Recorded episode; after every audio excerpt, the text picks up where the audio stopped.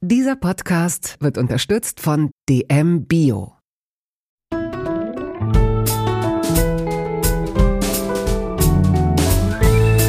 Kaugummi-Eis und Köfte, Feldsalat und Ravioli aus der Dose. Der Volksmund sagt, du bist, was du isst.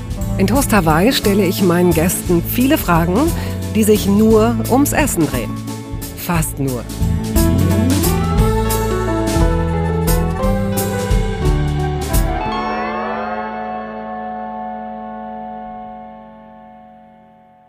Ich mag das Wort Dietrich. Klar, es ist einerseits ein Vorname, andererseits aber auch die Bezeichnung für einen Schlüssel, der einem so ziemlich jede Tür öffnet. Gut zu wissen, gut zu haben. Daher würde ich meinen heutigen Gast auch gerne Jo Dietrich Schück nennen, denn es ist nicht nur unproblematisch, sondern auch sehr lustig, mit ihm von Thema zu Thema zu gleiten. Zack, ist die Tür offen. Was seiner Arbeit als Journalist und Moderator natürlich entgegenkommt. 1980 wurde Schück in Fürth geboren und wuchs im hessischen Lorsch auf. Inzwischen lebt er mit seiner Familie in Berlin. Sie kennen ihn beispielsweise als Moderator des ZDF-Magazins Aspekte oder 13 Fragen, ein ZDF-Neo-Format.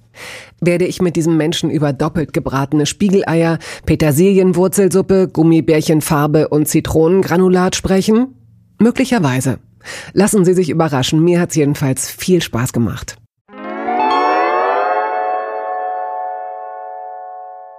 Principessa. Ich bin jetzt, ich bin jetzt im. Das im, Mikro ist schon offen. Ja, ich bin jetzt im äh, Gehirn aus und mal gucken, was reinkommt dann wieder gespiegelt wird. Da weiß ich nicht, ob wir das als Anfang stehen lassen sollten, aber versuchen wir es mal. Dann gehen wir gemeinsam auf einen Blindflug mit unseren Hörerinnen und Hörern und ich sage nochmal, Herzlich willkommen. Schön, dass du da bist. Herzlichen Dank für die Einladung. Wir lernen uns heute gerade erst ja. kennen. Das ist spannend, weil ähm, wir wissen ja noch gar nicht, ich weiß gar nicht, hast du Humor? Ich denke schon. Ähm, isst du gerne? Kannst du kochen? Magst du deine Küche? All diese Sachen werde ich versuchen, ähm, heute mit dir einvernehmlich zu klären und herauszubekommen. Ich habe hab große Angst, aber ich freue mich auch. Vorfreudige Angst. Mhm, gut. Und ich habe auch wirklich kaum etwas über dich recherchiert. Das kennt man ja von dir. Einfach unvorbereitet in große Gespräche gehen. Das ist Bettina Rust. Nein, ich finde das aber auch mal ganz schön. Ist doch gut. Ich hätte mir jetzt deine zahllosen Projekte anhören können, in der Hoffnung, dass ich da irgendwas Persönliches höre, dass du mal in so einem Nebensatz fallen lässt. Ja, ich habe auch eine Glutenunverträglichkeit oder so, aber das hätte mich jetzt bestimmt ein halbes Jahr gekostet, mhm. weil du so viel machst und mhm. dich mit so vielen Leuten unterhältst, dass ich dachte, nö. Blindflug, Augen zu und durch noch ein Wort fällt mir dazu jetzt nicht ein, wir legen los. Du kommst aus Fürth. Nein, Losch, Leusch, Lüsch. Sensationsrecherche. Ich bin in Fürth, Bayern geboren, das ist im Frankenland. Da habe ich aber nie gewohnt. Ähm, ich bin in Hessen aufgewachsen, Südhessen und tatsächlich Lorsch an der Bergstraße, nicht zu verwechseln mit Lorch am Rhein, ist äh, mein, mein Heimatort, wenn du so willst. Wobei da jetzt niemand mehr wohnt, den ich als Heimatfamilie bezeichnen würde. Da wohnen noch zwei, drei Freunde, aber Lorsch an der Bergstraße ist mein Heimatort. Okay. Da wird er auch immer bleiben. Du hast jetzt Heimat, so ein bisschen, Klammer auf, Familie, Klammer zu. Ist das für dich die Definition von Heimat, Familie? Familie in einem sehr weiten Begriff, denn in äh, meiner Definition ist Familie und Freundschaft mehr oder weniger gleichzusetzen. Also ich habe ja, hab ja mal ein Buch darüber geschrieben, über Freundschaft und ich bin davon überzeugt, dass Heimat genau da ist, wo Freunde sind oder Freundinnen. Dazu können auch Familienmitglieder zählen, mhm. müssen aber nicht. Denn ich glaube, Familie muss nicht im Sammelbegriff enger Mensch sein. Es gibt nämlich auch den Onkel, den ich echt kacke finde und ja. dann muss der nicht in meinen engen Familienfreundeskreis reinpassen. Ja. Und was ist dann Heimat? Heimat ist ein Gefühl, ist ein Gefühl der Geborgenheit, was maßgeblich davon abhängt, mit welchen Menschen man sich umgibt. Okay. Ich finde, der Ort spielt mhm. eine untergeordnete Rolle, aber nicht keine Rolle. Mhm. Okay, und warum bist du in Fürth zur Welt gekommen und in Lorsch aufgewachsen? Mm, das hängt ähm, so ein bisschen klischeehaft. Der, der Papa hat was gearbeitet, der Papa hat den Job gewechselt, hat, glaube ich, damals bei Quelle gearbeitet, als, que als es Quelle noch gab, Quelle-Katalog, die Älteren erinnern sich.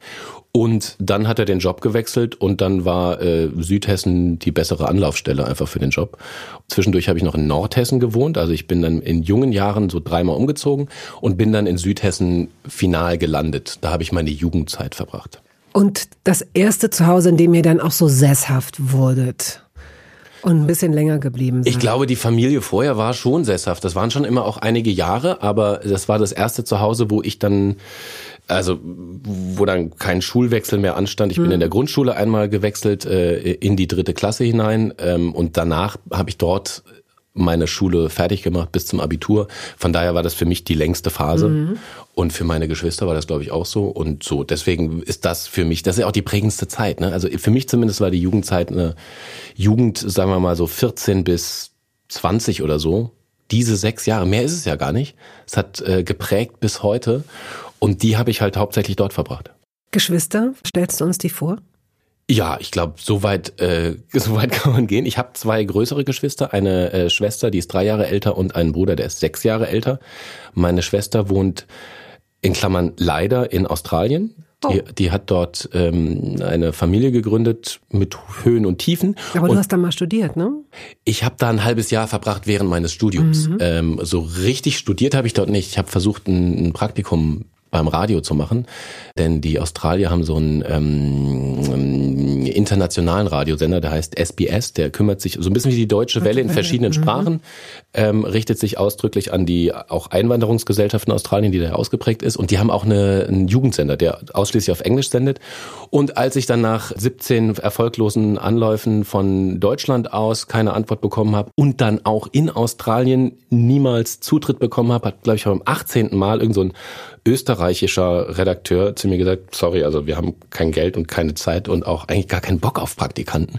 Aber wenn du willst, kannst du deine E-Mails bei uns in der Redaktion mal checken. Weil damals war E-Mails checken, war noch so ein Ding. Also Smartphone war noch nicht so richtig. Und dann war das tatsächlich, da war ich sehr tatsächlich am Boden, weil ich dachte, jetzt habe ich den ganzen Aufwand betrieben, mein ganzes Geld gespart, um nach Australien zu gehen, um da beim Radio zu arbeiten und dann hat es nicht geklappt. Dann saß ich da und habe tatsächlich eine E-Mail geschrieben an meine Familie und habe gesagt, das, dieses ganze Australien-Projekt bricht gerade in sich zusammen. Und in diesem Moment steht neben mir ähm, die, die Producerin der Jugendwelle und meinte so, wer bist denn du? Und da habe ich gesagt, I'm Joe from Germany and I'm looking for a job. Und dann haben wir so ein bisschen über Radioerfahrung und Musikliebhaberei ähm, gesprochen und dann hat sie gesagt, naja, pff, komm doch mal vorbei. Und, und so weiter so und so fort. Und so mhm. kam es und dann war ich auf einmal beim australischen Radio. Das war, das war, war eine gute Zeit. Also, einen sechs Jahre älteren Bruder, deine Schwester, zwei, drei Jahre älter. Drei. Drei Jahre, okay. Mhm. Und dieses erste Zuhause, an das du dich aktiv erinnerst. Also nehmen wir ruhig das, wo ihr so, deswegen meine ich so sesshaft, vorher wart ihr unterwegs, seid ihr äh, von A nach B gezogen. Du kannst dich da wahrscheinlich auch dran erinnern an so ein paar Stationen, obwohl du noch sehr klein warst, aber dieses, dieses prägende Zuhause. Beschreib das mal mit ein paar Worten. Wenn du mir jetzt so ein Foto rüberschieben würdest von dem Haus und auch von der Küche, was würden wir sehen? Wir würden eine Doppelhaushälfte sehen, die schon ein bisschen in die Jahre gekommen war, sogar damals schon. Ähm, also als ich noch selber irgendwie acht war oder sowas, war das schon nicht das neueste Haus. Die Küche war eine typische Doppelhaushälften-Kleinküche, sehr funktional. Mit so einer Durchreiche? Nee, eine Durchreiche gab es nicht. Da äh, war meine Mutter damals auch sehr stolz drauf, weil sie das wahnsinnig spießig fand. Ach so. ich wiederum fand es total unpraktisch. Ich fand es bei, bei Freunden, die durchreichen, dann fand ich gesagt, das ist doch eine geile Idee. Ja, Anke Engelke hat davon äh, erzählt, Warum? Wie, wie sehr sie andere darum beneidet hat. Ja, ging mir ganz genauso. Also ich fand eine Durchreiche immer eine wahnsinnig gute mhm. Idee und war ganz enttäuscht, dass wir keine Durchreiche hatten. Ähm, eine funktionale Küche mit wahrscheinlich so, so einem Quelleherd. Wie hießen die damals? Universum, glaube ich. Ich glaube, Universum war die Quellemarke. Ähm Ach so, alles war sowieso von Quelle, weil Quelle da war. Also Quelle war ein großer Versandhandel ähm, ja. für unsere jüngeren Hörerinnen und Hörer. Das war sozusagen das Internet gedruckt als großes Buch, so groß wie ein Telefonbuch. Und was ein Telefonbuch ist, weiß ja aber auch niemand. Also ihr müsst euch das vorstellen wie Ja, wie eigentlich? Ja, wie denn eigentlich? Ich wollte gerade sagen, wie ein Brockhaus, aber das weiß ja auch keiner. nee. Also stellt euch, was ist denn Ah, so eine, das sieht man manchmal. Äh, das sieht man manchmal in der Tagesschau, wenn äh, über Missbrauchsfälle in der katholischen Kirche berichtet wird. Da liegt so ein dickes Buch beim Pfarrer, meistens die Bibel. So ein ganz dickes, weißt du, so, so dick war das Buch. Okay, oder wie ein halber Schuhkarton, vielleicht so in etwa. Also das war dann der Versandkatalog oder mhm. der Versandhauskatalog gab es von verschiedenen Firmen, wurde einmal im Jahr oder zweimal im Jahr, aber ich glaube einmal im Jahr an Leute verschickt. Und das war äh, ein, das gab ein großes Hallo. Total. Es hat, oh, das durchzublättern. Das, das war, ein Highlight. So nach, das ist ein Highlight gewesen. Vorne waren immer die Klamotten, Frauenklamotten, Herrenklamotten langweilig. Und dann kam Kinderklamotten langweilig. Und dann ging es so langsam spezifisch dies, das, dies, das. Und dann kamen irgendwann Spielsachen. Mhm. Oh. Und Elektrokram. Ich fand alles Elektronische toll und ich muss auch ehrlich sagen, also ich war ja dann auch irgendwann äh, in, in der Pubertät, da war das für mich als junger Mann auch interessant, in, in den Dessous-Seiten rumzublättern. Das glaube ich gerne. Das war auch ein Highlight. Das war quasi die Blitzillu des 13-Jährigen. Wenn ich dazu mal ganz kurz, was wir hier normalerweise wirklich nicht machen, aus gutem Grund, hier gibt es keine Schlüpfrigkeiten und nichts Sexuelles. Aber in jedem Versandhauskatalog gab es dieses eine Gesicht, also dieses eine Gesicht, es gab eine Frau, die hielt sich einen hautfarbenen Dildo an die Wange und darunter stand immer Massagestab für äh, Cremes oder sowas. Ja. Keiner hat gewusst, was es sein soll. ah, weiß ich nicht genau. Ich habe darüber gerätselt als 13-Jähriger, was diese Frau da macht eigentlich. Was soll das denn? Also das war auch wirklich in einem, in einem völlig harmlosen Kontext fotografiert. Also die Eingeweihten wussten, wohin es gehört, dieses Teil. Es gehört nicht an die Wange. Mhm. Aber ähm, es war so harmlos fotografiert, dass sich niemand was Schlimmes dabei äh, denken musste, sagen wir es mal so. Also zurück, Universum, Herd. Ja, danke. Da waren wir nämlich eigentlich. Und das war eine relativ überschaubare Küche, aber es war tatsächlich auch die erste Küche, in der ich jemals ein Mahl gekocht habe. Also mhm. Rührei, glaube ich. Nennst du dann aber auch gleich mal. ja. Ich habe darüber nachgedacht, als ich ähm, auf dem Weg zu dir hier war und ich wusste ja, wir reden mutmaßlich vielleicht auch mal über Essen, da habe ich darüber nachgedacht, was das für ein Gefühl war. Und das war nämlich wirklich ein besonderes Gefühl. Deswegen ist das Wort mal, zumindest aus der Sicht des, sagen wir mal, 13-Jährigen, genau richtig, weil ich, oder vielleicht war ich auch elf oder so, ich weiß nicht, ähm, relativ junger Typ einfach. Und ich weiß noch, wie stolz ich darauf war, dass ich selber Essen zubereitet mhm. habe mit mit dem gefährlichen Herd. Das kriegen ja kleine Kinder immer beigebracht, der gefährliche. War das Gas oder? Ähm, nee, es war ein Elektro Elektroherd. Mhm. Ja. Und ich habe den gefährlichen Herd also im Griff gehabt und habe danach eine Mahlzeit gekocht, die warm war und wohlschmeckend und mich gesättigt hat. Ne?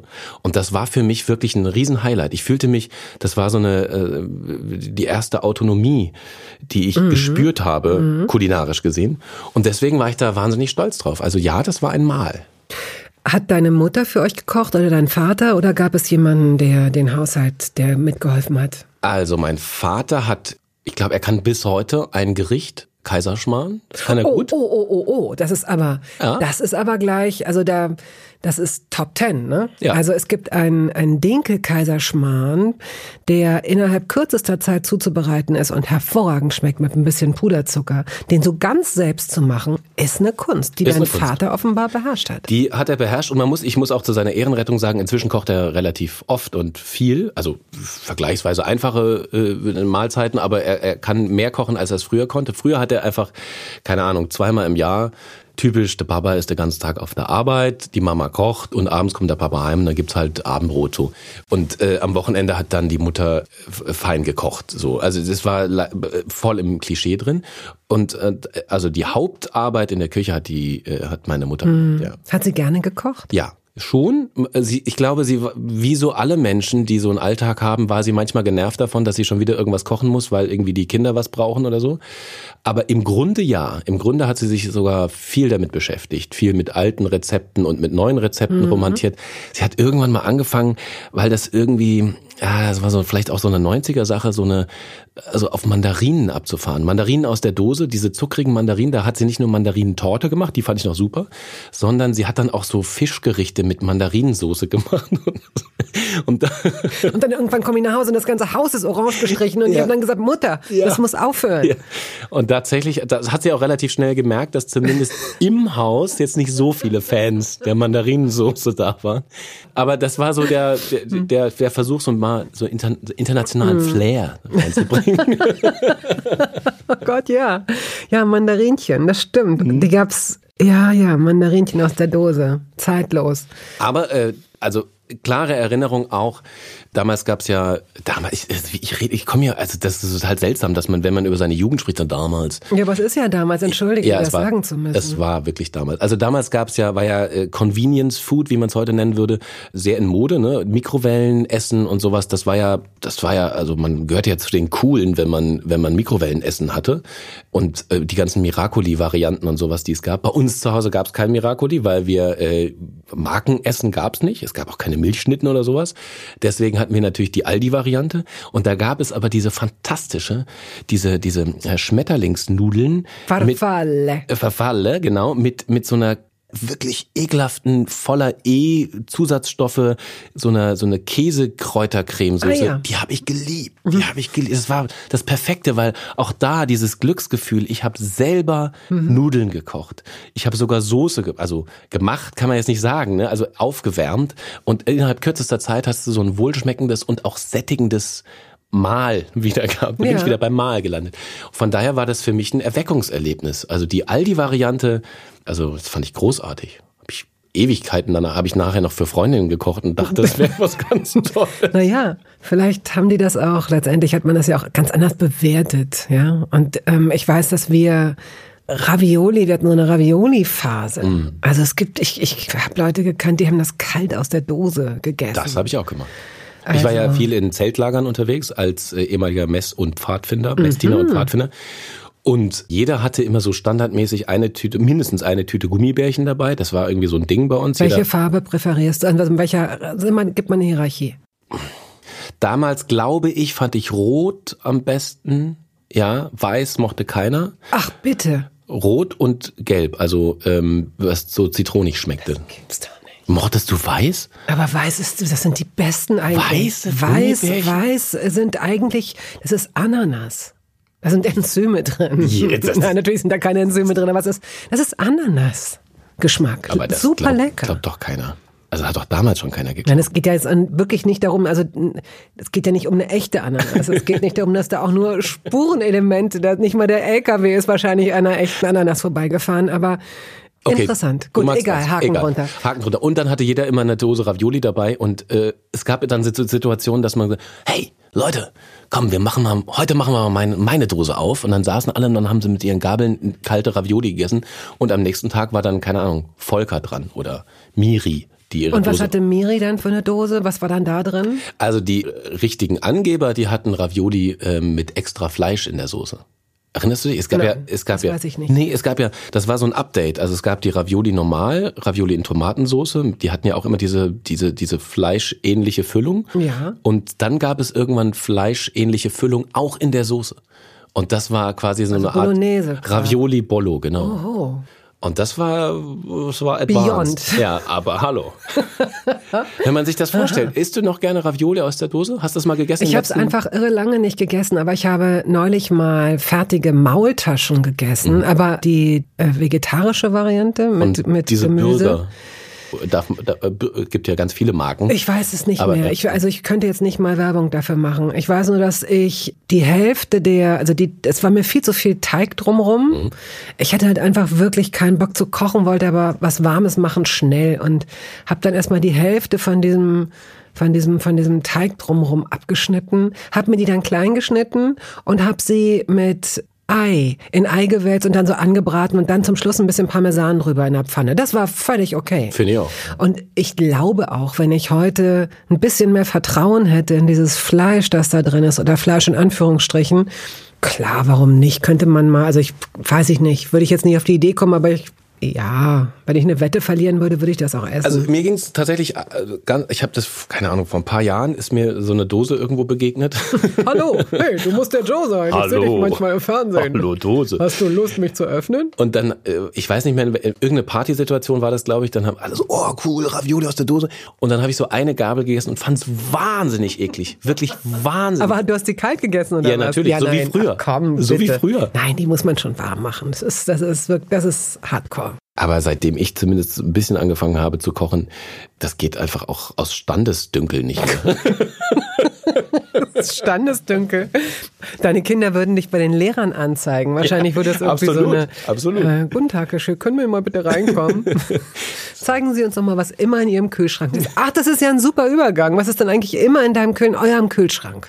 Seid ihr ein drei oder ein vier Personen Haushalt? Vier Personen Vier Haushalt. Personen. Vier Personen Haushalt. Also immer drin ist äh, irgendeine Form von Milch. Manchmal ist es inzwischen auch Hafermilch. Ist, was mir ein bisschen egal ist, weil ich so oder so keine Milchprodukte trinke. Aber Milch, Käse ist immer da. Gurke, also Salatgurke, hat auch was mit Kindern zu tun, weil die den ganzen Tag gefühlt irgendwie fünf Gurken Das ist essen. ja ideal. Ja. Gurke, Karotte ist auch als Standard Gemüse auch im Kühlschrank gelagert. Ich weiß gar nicht, ob Karotten im Kühlschrank schlau sind, aber das ist bei uns immer im Ja, Kühlschrank. ja, ich glaube schon. Ich muss noch mal eine Frage zurückstellen, weil ich spüre, wie ganz, ganz viele Leute jetzt sagen, wie hat er das geschafft? So, ich habe ja selbst keine Kinder, aber wie habt ihr es geschafft, euren Kindern das Gefühl zu geben, Gurke sei etwas ganz Besonderes? Äh, Also Gurke, also Salatgurke finden die tatsächlich genuin lecker. Also ich glaube einfach, weil die nach so wenig schmeckt und trotzdem irgendwie erfrischend ist. Also teilweise kann ich, also im Sommer kann ich dem einen oder anderen Kind einfach eine ganze Gurke in die Hand geben und sagen, viel Spaß. Wir sehen uns heute Abend. ja. Äh, also das geht, also Gurke geht ganz Toll. gut. Und ansonsten, was jetzt neuerdings, also was auch immer im Kühlschrank steht, ist jetzt, das ist jetzt, ich laber von einem Klischee ins nächste mich hinein, der Teig, der, ähm, der Sauerteig. Der, der ist tatsächlich immer da. Seit Corona, ich bin da in diese, in, da reingetappt und habe dann angefangen mit Teigen zu hantieren. Ich, man kommt sich auch ein bisschen seltsam vor, wenn man über Teighantierung spricht, aber so war das tatsächlich. Und jetzt äh, seitdem habe ich tatsächlich dauerhaft immer einen Teigansatz im Kühlschrank stehen. Das ist mir ganz wichtig auch. Also tatsächlich. Ja, das ist doch aber auch, ich, ähm, ich, ich lach, nach außen lache ich, aber innen bin ich äh, ganz ernst.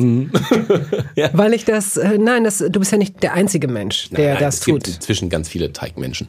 Nennen die sich auch selbst so? Die nennen sich die, die, die Teigmenschen e.V. gibt's auch so eine Selbsthilfegruppe. Ja, allein schon der, also ich, das Einzige, was mir daran komisch aufstößt, ist der Plural. Es gibt so Wörter, deren Plural mir suspekt ist. Teige. Teige. Das geht mir auch so, aber ich habe angefangen in, in Brotbackbüchern zu lesen. Nicht viel, mache ich wirklich. Ich lese grundsätzlich nicht gerne in, in, in Rezepten rum. Aber da ist mir das Wort Teige. Teige und es gibt noch verschiedene andere so Spezialbegriffe, die ich alle nicht alle nicht mehr weiß, aber da wundert man sich erst und merkt dann, okay, in eurer Welt ist das offenbar so, dass es Teige gibt. Und schon ist deren Welt auch deine Welt. Genau. Also es ist immer Käse da, es ist immer Milch da oder etwas Milchähnliches. Es ist der Sauerteig, die Gurken. Petersilienwurzel ist auch ganz oft da. Da bin ich aus irgendeinem Grund mal durch irgendein Rezept drauf gestoßen und seitdem kaufe ich immer, wenn ich irgendwo Petersilienwurzel äh, sehe, weil ich mag Pastinake nicht und Pastinake und Petersilienwurzeln sehen ganz Sehen genau ähnlich aus. aus, ja. Und ich finde aber Pastinake überhaupt nicht lecker, aber Petersilienwurzel total. Es gibt so eine leckere Suppe, also da kann man leckere aufgeschäumte, ich habe mal so eine unglaublich leckere Petersilienwurzelsuppe gegessen. Ja, sehr, sehr, sehr, sehr gut.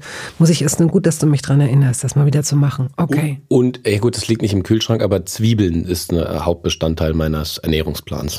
Also schon immer. Immer gewesen. schon. Ja. Zwiebeln, Knoblauch. Egal was ich mache, ich schneide erstmal eine Zwiebel auf. Und dann gucke ich mal.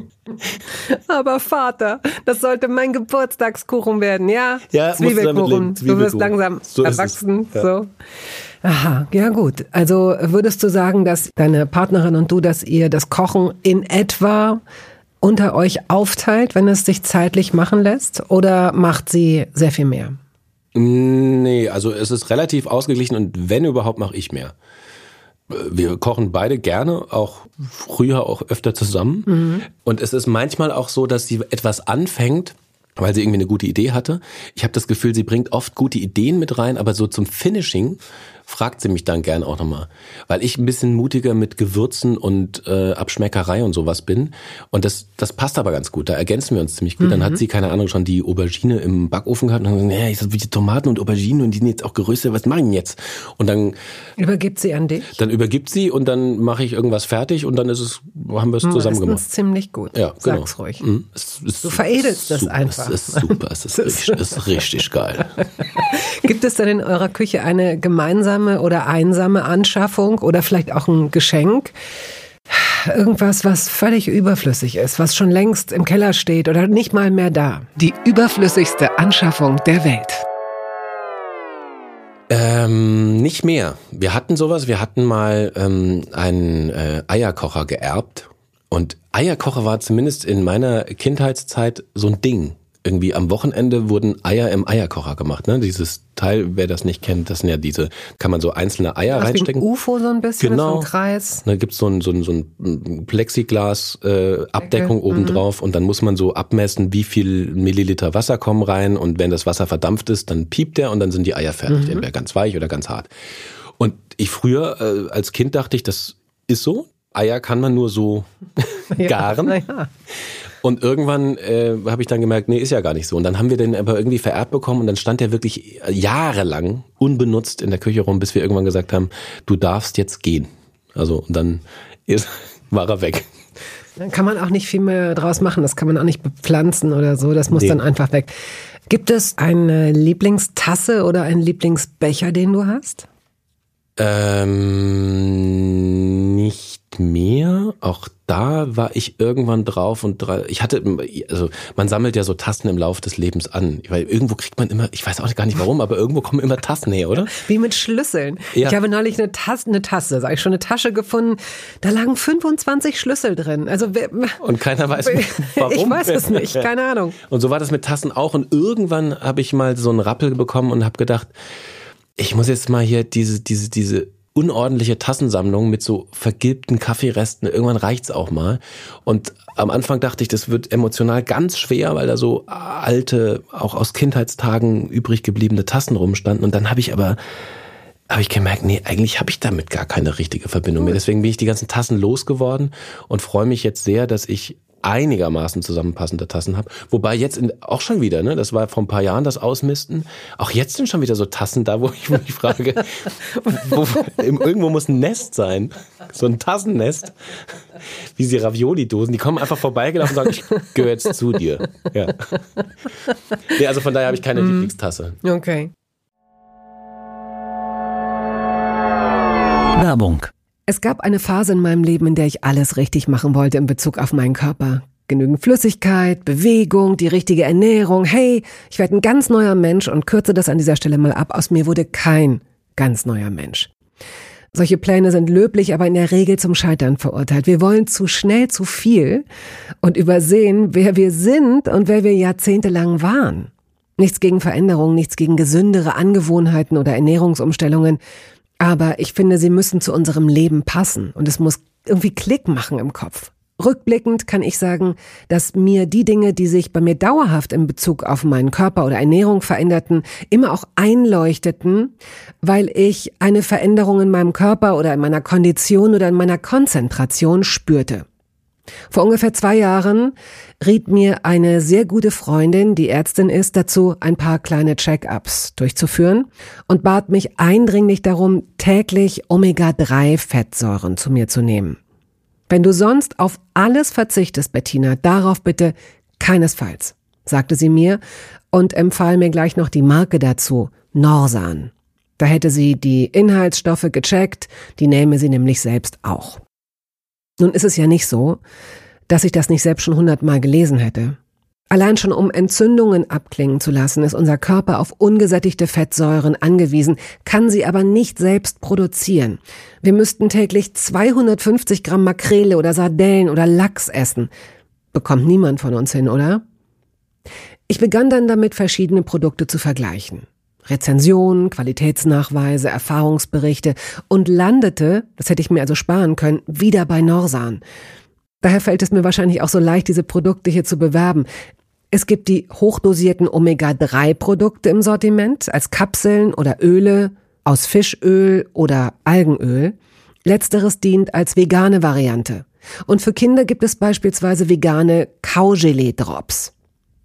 Mein Favorit ist das Fischöl, weil ein Esslöffel pro Tag ausreicht und ich damit zudem noch Vitamin D3 aufnehme. Gesundheitsversprechungen kann und darf ich hier nicht machen, das ist klar, aber ganz subjektiv als Bettina kann ich sagen, dass ich mich deutlich fitter und konzentrierter fühle seit anderthalb Jahren, also seit ich das Öl täglich nehme. Und ich werde dabei bleiben, Podcast-Werbung hin oder her. Und meine Arztfreundin ist auch happy. Sie ist eine von über 5000 Ärztinnen und Ärzten, die die Produkte von Norsan empfehlen. Ich habe auch gerade nochmal nachgeschaut. Norsan ist die meistverkaufte Omega-3-Marke in deutschen Apotheken. So, und weil das der Deal auf Gegenseitigkeit ist, machen wir es hier endlich auch mal so, wie Sie das vielleicht schon aus anderen Podcasts kennen. Es gibt einen Code mit einer Ermäßigung von 15 Prozent auf Ihre erste Bestellung. Dieser Code ist gültig bis zum Ende des Jahres und lautet Toast 15, kleingeschrieben und ohne Leerzeichen. Toast 15. Sie finden die Infos dazu auch in den Show Notes.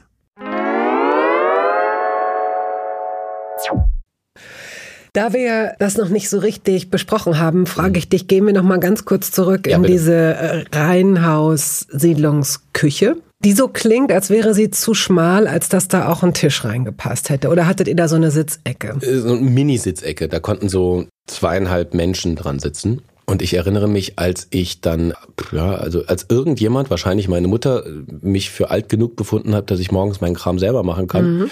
äh, saß ich tatsächlich sehr plastische Erinnerung in meinem Kopf, saß ich an diesem kleinen Tisch, habe mir so einen Zitronentee aus Zitronentee Granulat gemacht. Oh ja. Habe ich geliebt, mhm. ja, reiner Zucker, mhm. toll. Mhm. Ähm, und habe dann irgendwie ein Marmeladenbrot oder so mir geschmiert und draußen war es stockdunkel, weil Winter und ich musste irgendwie als einziger aus dem Haushalt morgens um sieben irgendwie raus und irgendwie zur Bushaltestelle laufen, um den Bus zum Gymnasium irgendwie zu kriegen und so.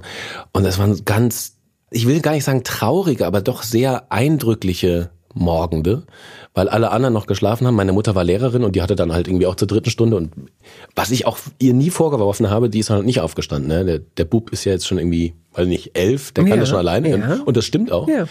Ähm, und meine Geschwister waren dann eh älter und sind weiß nicht, ob die überhaupt zur Schule gegangen sind damals. Auf jeden Fall, ich war der Einzige. Ich fühlte mich total lost, aber auch irgendwie groß. Ja. So, und äh, daran erinnere ich mich. Da konnte man also an diesem kleinen Tischchen, konnte man so zu zweit, dritt mhm. gerade so irgendwie was zu sich nehmen. Und was würdest du als das Essen deiner Kindheit bezeichnen? Smacks. Kellogg's Smacks. Kellogg's Smacks. Die hat man ja auch manchmal ohne Milch gegessen. Ja, ne? total. Ja, halt dieser Zucker. Oh das ist sowieso geil, ne? was wir früher an Zucker in uns reingestopft haben. Also es war ja alles noch zuckriger, als es heute sowieso schon ist. Und diese Smacks und diese Zitronentee-Granulate, also löffelweise habe ich das ohne irgendwas zu mir genommen. Das war, glaube ich, also das war so das äh, Frühstücksessen. Aber ob es das Essen meiner Kindheit war, weiß ich gar nicht. Ich glaube, das Essen war diese Aldi Miracoli-Nummer. Die, die ist mir echt im Kopf geblieben. Ähm, gab es denn, wurde denn sonntags zum Beispiel irgendwas Feines gemacht? Also wurde darauf geachtet, dass ihr zusammen esst an den Sonntagen? Grundsätzlich wurde darauf geachtet, also wenn es abends möglich war, keine Ahnung, je nach, je nach Hobbylage, äh, haben wir uns schon abends oft zum Abendessen getroffen, auch ins, bis ins höhere Alter hinein. Und am Wochenende wurde oftmals, also ein bisschen feiner gekocht. Da gab es auch mal den typischen Sonntagsbraten und so. Wobei ja früher sowieso alle Essen irgendwie mit Fleisch versetzt wurden. Es gab ja immer dieses drei Komponentenessen. Die Sättigungsbeilage, irgendwas Gemüsiges und ein Fleisch dazu. Was auch mhm, immer das ist. Mhm. Zumindest war das bei uns so. Das war so irgendwie so ein Standard. Dann gab es entweder Bratwurst mit Kartoffelbrei und Rotkraut oder, äh, keine Ahnung, Kassler und Sauerkraut und Nudeln oder so. Ne? Immer so diese drei Komponenten.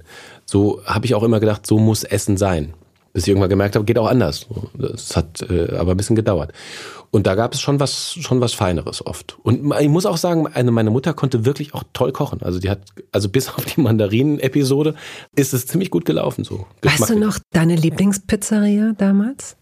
Pizza auf die Hand so und so zwei Markstücke. Ja. Also zwei Markstücke, mhm. äh, ne, für zwei Mark. Mhm, mhm. Ja, ja, die haben ziemlich oft gewechselt. Also es gab die Pizzeria Birkenhof, ich glaube, die gibt's heute immer noch. Wer nennt denn seine Pizzeria Birkenhof? Das ist zum Scheitern verurteilt. Das ist genau der Punkt, das ist genau der Punkt. Die haben, also ich kann denen gar nicht zu nahe treten, weil ich nicht darüber weiß, aber das gab so verschiedene Pizzerien, die immer so auf und zugegangen sind und es gab nicht so das eine Ding. Ich weiß noch, auch das untypisch, es gab den Griechen, so den klassischen, ja, den klassischen Green, der hieß zum Rebstock. Ach, das ist doch alles nichts. Ja, das ist komisch, ne? Der müsste eigentlich Metaxa heißen oder ja, Athena oder so. Ja, ne? ja, natürlich. Aber er hieß zum Rebstock, also es war alles sehr Zum Überstocker.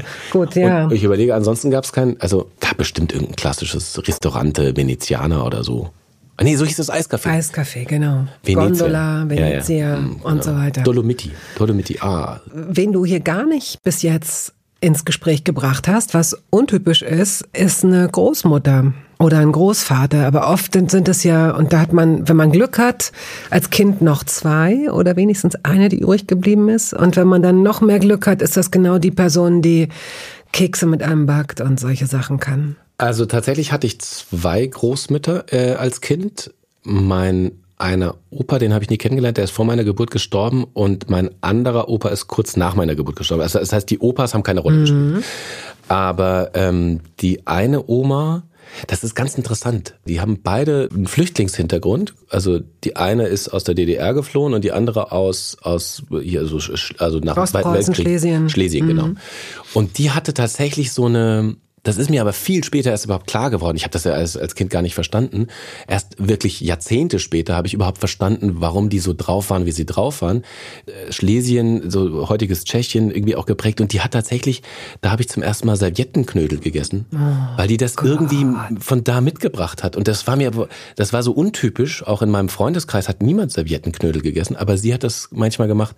Und die größte Erinnerung war die Oma hat Zwetschgenknödel gemacht. Das war irgendwie ihr Mastertisch für die Kinder.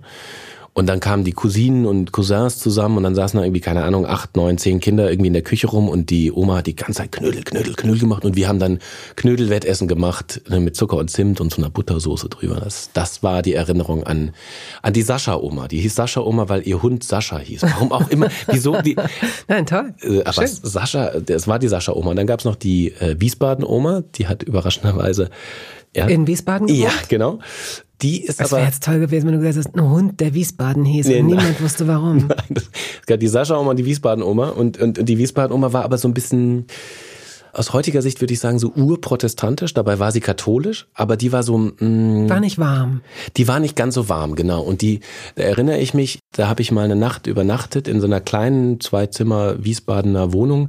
Ganz herzlich und liebevolle Frau eigentlich, aber ein bisschen distanzierter und ein bisschen kühler. Und das Essen passte auch dazu. Sie hat nämlich abends ihr Müsli angesetzt mit so Körnern und mhm. Saaten und alles, was Kinder nicht mögen, so vollkornig Kram.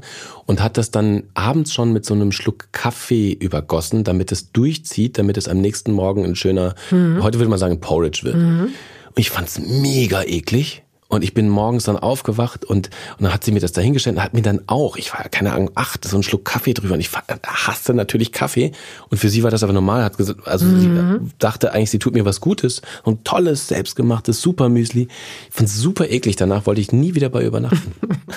es tut mir auch wirklich leid bis heute, aber es war echt ja, auch prägend. Nur andersrum. Hat deine Mutter dir, bevor du ausgezogen bist, ein bisschen Kochen beigebracht? Es gibt echt seltsame Situationen in meinem Leben. Ich habe mal einen Kochwolf gemacht. Bei den, bei den Pfadfindern konnte man so Abzeichen sich verdienen und unter anderem gab es einen Kochwolf. Also ein Kochwolf ist ein Pfadfinderabzeichen, das ist so ein, kleiner Wolf und da steht irgendwie tatsächlich Kochen drauf oder so. Ich, das ganze System habe ich auch nicht so richtig verstanden, aber mein bester Freund und ich, wir haben zusammen den Kochwolf gemacht und haben äh, Essen für die ganze äh, Gruppe gekocht. Für Wie so groß war die? Wochenende, ja, so 15 Leute. Naja. Und wir haben das vorgekocht und zwar bei uns zu Hause. Deswegen komme ich wieder zu meiner Mutter zurück, die uns dann ihre Bollo beigebracht hat. Da habe ich zum ersten Mal Bollo kochen gelernt. War wahrscheinlich so mit zwölf mhm. oder so, schätze ich. Und da hat sie wirklich so Step by Step ist sie das mit uns durchgegangen. Was muss man machen? Was kommt da rein? Welche Gewürze kommen da rein und so ein Kram. Und da habe ich das gelernt. Aber ansonsten haben wir nicht zusammen dagestanden und haben Kochen, also Kochkurse irgendwie veranstaltet. Ich habe mir ein bisschen was abgekocht, abgekocht, abge abgekocht. Du bist so ein abgekochter Typ. Bei ihr abgekocht. Ja. Nee, aber so richtig selber kochen gelernt kann man ja auch nicht sagen, aber dann einfach ausprobiert aus, aus Notwendigkeit heraus war dann äh, Studium WG-Zeiten und so ein Kram. Okay. Also Nudeln. Mhm, klar, genau, und Toast. ja. Bist du jemand, der sich davor drückt, Verantwortung zu übernehmen? Kommt drauf an, wohin die Frage zielt. Gut. Du bist mitverantwortlich dafür, ob eine verhältnismäßig neue Rubrik, möchte ich es vielleicht nennen, mhm. übernommen wird. Mhm. Die ist noch nicht so ganz ausgereift. Wir probieren das jetzt mal. Machst du mit, ja? Ja, ja, ja. ja. Okay, also, dieses Spiel geht jetzt so. Da ist dieser Topf mit schätzungsweise 40 oder 50 Begriffen, die sehr, sehr unterschiedlich sind. Die haben alle mhm. was mit Küche, Essen oder Kochen zu tun. Und du hast jetzt vier Minuten und ich reiche, ich ziehe aus diesem Topf einen Begriff nach dem anderen und immer wenn ich dir einen neuen Begriff reiche, so, also du siehst, dass ich die Zettel hier so durchmenge, dass ich also auch nicht sehe, was los ist. Und das ist dein erster Begriff. Kaugummi. Kaugummi ist eine wahnsinnig gute Erfindung. In der Zeit, als ich noch äh, viel geraucht habe, da fand ich immer das ganz toll, erstens rauchen und direkt danach ein Kaugummi rein, weil ich das Gefühl hatte, ich würde eine Mentholzigarette zu mir nehmen und weil ich mich Mentholzigaretten eigentlich eklig fand, aber die coolen in meiner Schule haben Mentholzigaretten geraucht und dann habe ich mal quasi den Geschmack nachgeahmt, imitiert, indem ich seltsame Sachen, also den normalen Tabak geraucht habe und dann direkt hinterher so ein Rickless Spearmint reingestopft habe. Und da fällt mir natürlich gleich der nächste Punkt an. Rickless, Rickless Spearmint, Spearmint gibt es nicht ist mehr. Vorbei. Es ist vorbei. Es, es, ist vorbei. Es ist vorbei. Unser Leben wird nach und nach Total erased. Ja, weg. Absolut. Und ich bin, ah, dass du das sagst, dass Ja. das das erste, dass das der erste Begriff ist, dass wir jetzt auf Spammen kommen, weil doch, auch grünes Orbit Oh Gott, gibt es nicht es mehr. ist alles so nostalgisch jetzt. Aber ja, so ist es tatsächlich. Aber es, wo ist was, was zur Hölle ist mit Spammen passiert? Und also insofern, ich merke schon, das ist Spiel, das trägt sich. Tut mir leid. Das ist super, so, pass ja. auf. Ja, danke, dass Also- du das sagst. Okay, nächster Begriff für dich. Wasserkocher. Wasserkocher ist ähm, seit der Erfindung eines Induktionsherds, ich glaube, nachhaltigkeitsmäßig total Quatsch, weil es ein weiteres Gerät in deiner Küche und ich glaube sogar, ich würde müsste jetzt lügen, aber ich glaube, es verbraucht insgesamt mehr Strom, wenn du einen Wasserkocher benutzt, als wenn du den äh, Induktionsherd benutzt, weil so zwei Liter Wasser zum Kochen zu bringen, geht auf dem Induktionsherd schneller und nachhaltiger. Das ist, glaube ich, das ist also das ist jetzt Halbwissen, Ich meine, gefährliches ich, ich, Halbwissen. ich meine, ich habe jetzt gar keinen, jetzt muss ich mir erstmal einen Induktionsherd kaufen, dann Ja, ist es mit also dem genau. Wasser. Man muss den, vor allen Dingen muss man den Wasserkocher regelmäßig entkalken, das ist wichtig, weil sonst frisst er wirklich viel Strom, sonst dauert es nämlich länger. Und da sind auch immer diese, diese ekligen, so leicht bräunlichen Fussel drin, die dann manchmal so im Tee mitschwimmen, wo man nicht genau weiß, ist das jetzt noch Kamille oder schon Kalk? Das ist echt ekelhaft. Nächster Begriff. Super. Topflappen. Topflappen ähm, ist eine wahnsinnig gute Erfindung.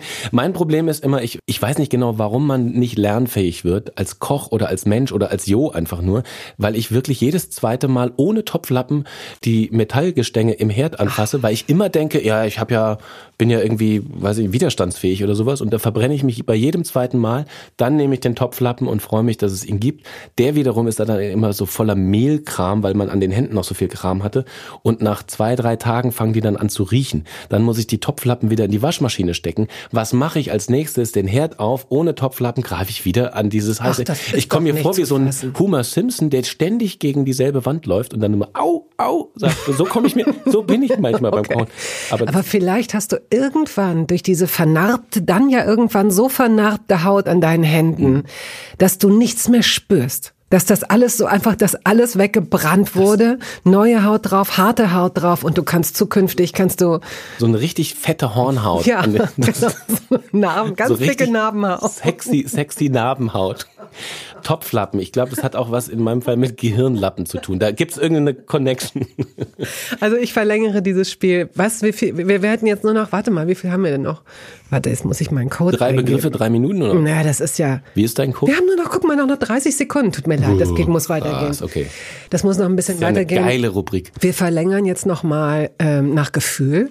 Ähm, Topflappen ist ja auch, Topflappen sind oft so Überbleibsel noch von, äh, hat meine Oma gemacht, hat meine Tante gehäkelt. Mhm. Oder habt ihr so schicke? Nee, wir haben weder, weder, weder noch. Wir haben weder welche, die irgendwie Tradition in sich tragen, noch irgendwie schicke. Wir haben so, so Olle, die es irgendwie mal beim Penny vor 30 Jahren gab oder so, die irgendwie halt immer noch gehen. Die sehen nicht schön aus, sind wie gesagt immer oft eklig. Ja, Oh, guck, das ist ja, aber wir machen, wir sagen jetzt hier, nee, das ignorieren wir, wir lassen uns doch von so einem Ding hier nicht, ähm, pff, nee, okay, weiter geht's. Kaugummi.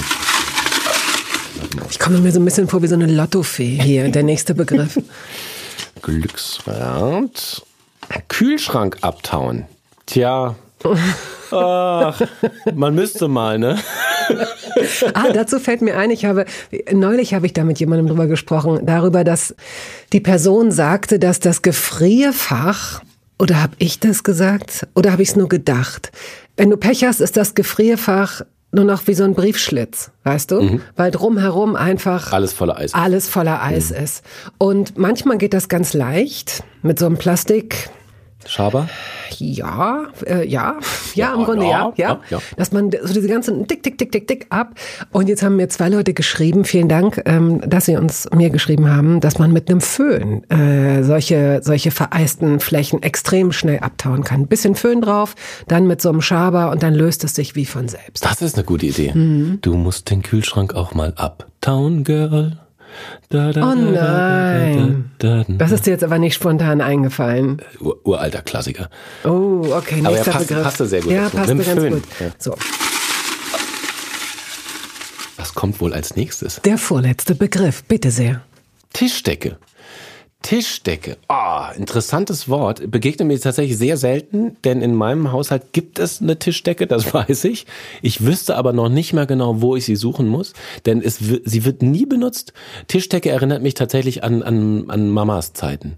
Weil äh, zu Mamas Zeiten wurde an, an, an besonderen Tagen, ob es der Sonntag war, weiß ich gar nicht genau, aber zu besonderen Tagen wurde die Tischdecke rausgeholt, die vorher durch so eine, wir hatten so eine Heißmangel, so eine Oh ja. Heißmangel im, im, im Keller steht. Aha. Da wurden Bettwäsche Ja. und Tischdecken gemangelt. Ja. Hochinteressantes Ding. Also auch das, also so eine Mangel, also wie man auf die Idee kam, der, der guten deutschen Hausfrau noch eine Mangel in den Keller zu stellen, ist mir heute vollkommen unbegreiflich.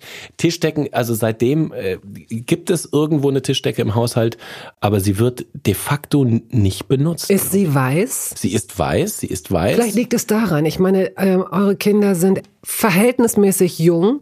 Vielleicht liegt es daran, dass man einfach weiß, dass schon wenn Erwachsene zusammenkommen, ist eigentlich, eigentlich ist die weiße Tischdecke an sich, ist ein Affront. Denn man, wenn, wenn sie liegt, okay, wenn sie benutzt wird, ist sie im Grunde schon, Genau. dann Und ist sie schon zum, da, da wir literweise Rotwein trinken, ist die weiße und die Kinder. Die Kinder erst, genau. So, und der letzte Begriff. So, pass auf. Ah, Tomatenmark. Tomatenmark. Tomatenmark, äh, lange unterschätzte Zutat, bis ich irgendwann auf die Idee gekommen bin oder irgendwo mal gelesen hat, weil ich äh, Soßen. Soßen ist das große Problem. Ich finde, jeder kann irgendwas kochen, aber es kommt immer auf die Soße an. Und irgendwann habe ich mal ein Rezept gesehen oder gelesen oder vielleicht habe ich auch bei einem dieser geilen Instagram-Accounts das gesehen. Ähm, Tomatenmark als Soßenbasis mit zu benutzen, das war mir nicht klar. Das hat mir auch nie jemand beigebracht. Ich weiß noch, in Mutters Küche gab es Tomatenmark, wenn sie ähm, die Bolo gemacht hat, hat sie mit Tomatenmark angefangen. Ich weiß auch nicht wieso. Aber danach erschloss ich mir die Existenz von Tomatenmark nicht, bis ich dann gemerkt habe, jede Basis von fast jeder Soße, auch helle Soßen, Tomatenmark. Immer so ein bisschen rein. Und ne? das stimmt. So ein halb angebranntes Tomatenmark, was man dann mit irgendwas ablöscht, ist total geil. Von daher Tomatenmark ist die unterschätzte Zutat. Zumindest bei mir gewesen. Pass auf. Ähm, es darf keine Episode vergehen ohne entweder oder. Sushi oder Fondue? Fondue. Wasser oder Saft? Wasser. Mit oder ohne Kohlensäure? Ohne. Team Vanille oder Schokolade? Eis.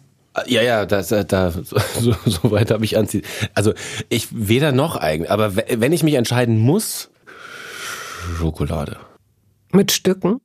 Ja, genau, also wenn dann so richtig geiles Schokoladeeis mit so Stücken geht geil, schon, kann man geil. schon machen, ja. Und dann, ne, wenn du dann noch eine Lieblingszutat dir da rein swirlen kannst. Meersalz. Aha, also dunkle, Also So Schokoladeneis mit so dunklen Stückchen und ja. mit so, einem ganz, so einer ganz leicht salzigen Note. Also Salz und Süß geht schon sehr, sehr finde gut ich zusammen. ziemlich gut. Ja, ja. Hast du mal Pfefferminzeis mit dunklen Schokoladenstücken gegessen? Du meinst After Eight. After Eight Eis. Oder heißt das nicht so? Also so habe ich das. Ich kenne es von einer anderen Firma. Als After Eight Eis habe ich es noch nie. Deswegen kann ich da jetzt ganz schlecht für in die Bresche springen. Aber wahrscheinlich ist es genauso lecker. Ja, ne? ja, genau. Also ich fand das als Kind, fand ich After Eight ganz toll, heute gar nicht mehr, aber After Eight Eis finde ich auch gut. Also Pfefferminz mit Schokolade, ja.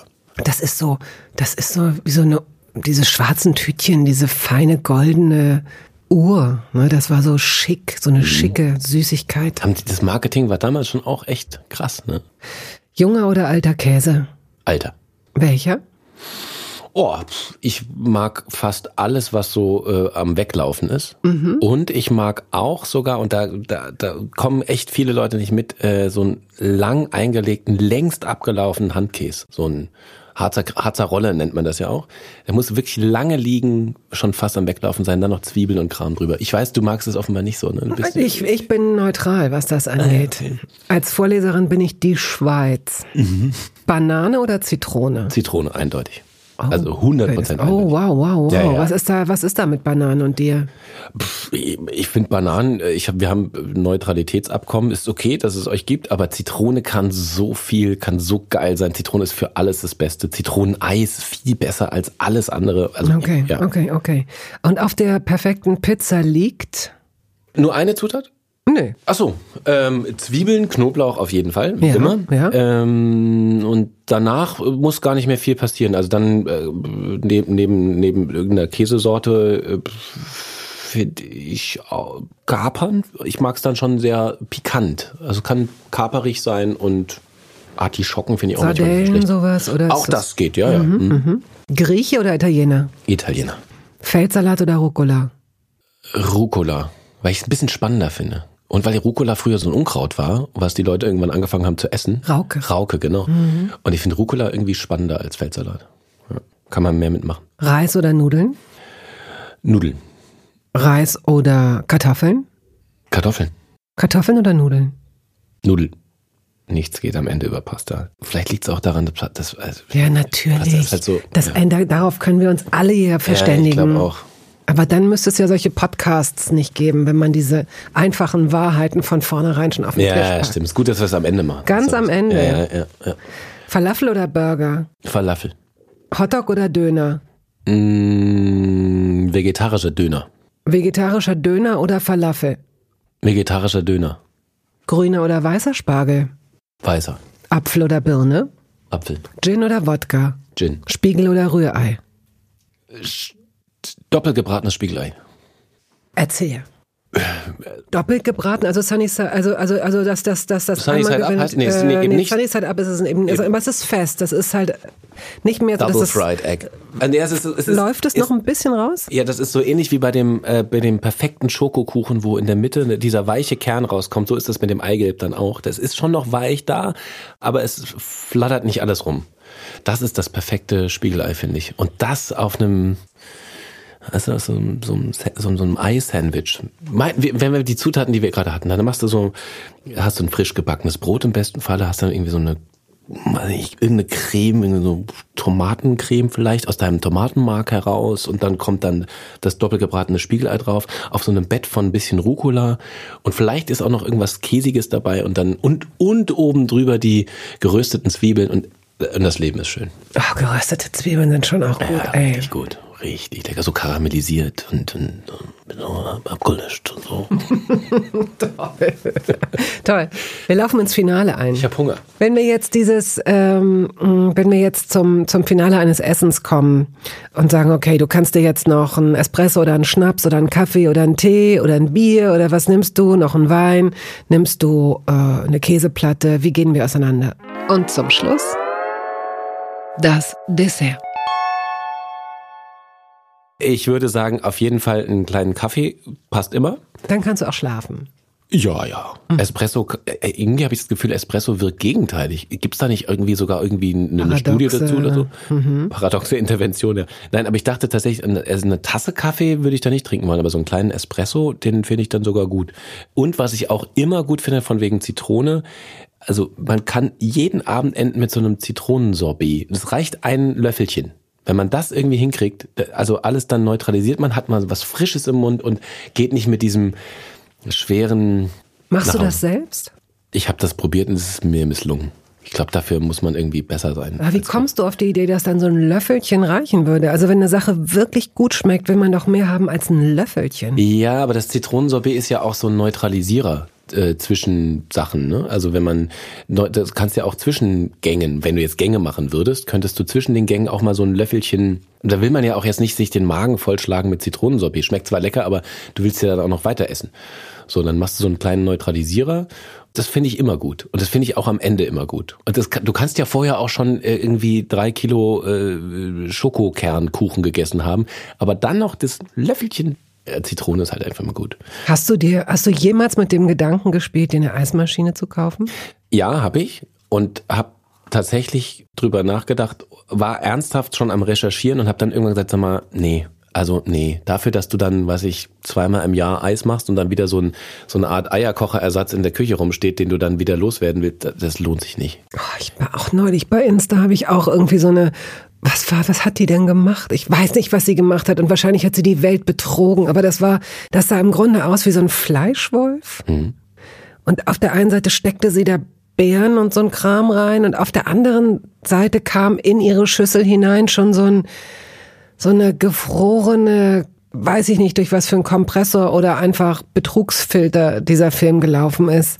Wie so Softeis kam das da schon auf der anderen Seite raus in ihre Schüssel. Wow. Da war ich kurz vor, hm. da war ich kurz davor, meine, meine Bankdaten einem russischen Verkäufer zu, wie es dann so ist. Aber die Vorstellung, dass sie nicht zu groß ist und dass du aus aus dem Jetzt, aus dem Hier und Jetzt so ein tolles Eis machen kannst aus nur gesunden Zutaten. Natürlich kein Zucker, bisschen Sahne vielleicht und ein bisschen Früchte. Oh Gott, das ist Aber schon verführerisch. Wir wissen ja, äh, wenn es zu gut klingt, es. klappt Wir wissen es, dann klappt es nicht. Dann ja. ist es so, okay, gut. Insofern ist dies auch eine eine Hilfestellung noch, eine Handreichung an Sie, falls Sie gerade zögern, falls auch Sie zu den labilen Kandidatinnen und Kandidaten gehören, die sich ganz gerne mal, früher war es so, früher hat man Fernsehen geguckt und hat nachts um zwei, wenn man nicht schlafen konnte, irgendwelche aberwitzigen Trainingsgeräte gekauft, weil man wirklich für eine halbe Stunde gedacht hat, bis man eingeschlafen ist, danach auch nie wieder. Mhm.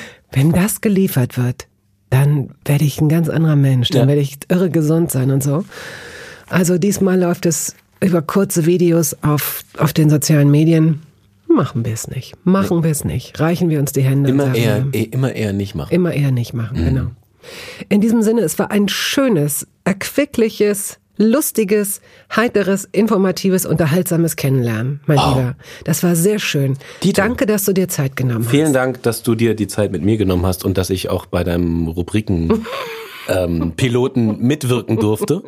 Es wird bestimmt in Zukunft immer noch nur besser. Das will ich hoffen. Ich werde das einfach immer wieder probieren, bis ich es irgendwann nicht mehr probieren werde. Es wird sich durchsetzen oder nicht. Wir werden es sehen. Ich sage ja immer, wir müssen alles erwarten, auch das Gute. Toll. In diesem Sinne, das bessere Schlussworte gibt es nicht, oder? Ja, tschüss vielleicht noch. Tschüss.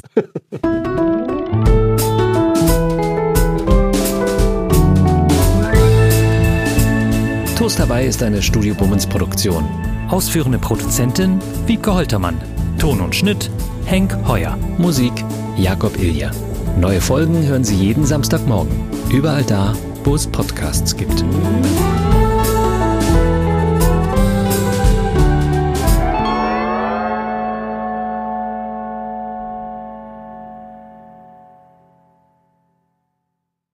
Dieser Podcast wurde präsentiert von DM Bio.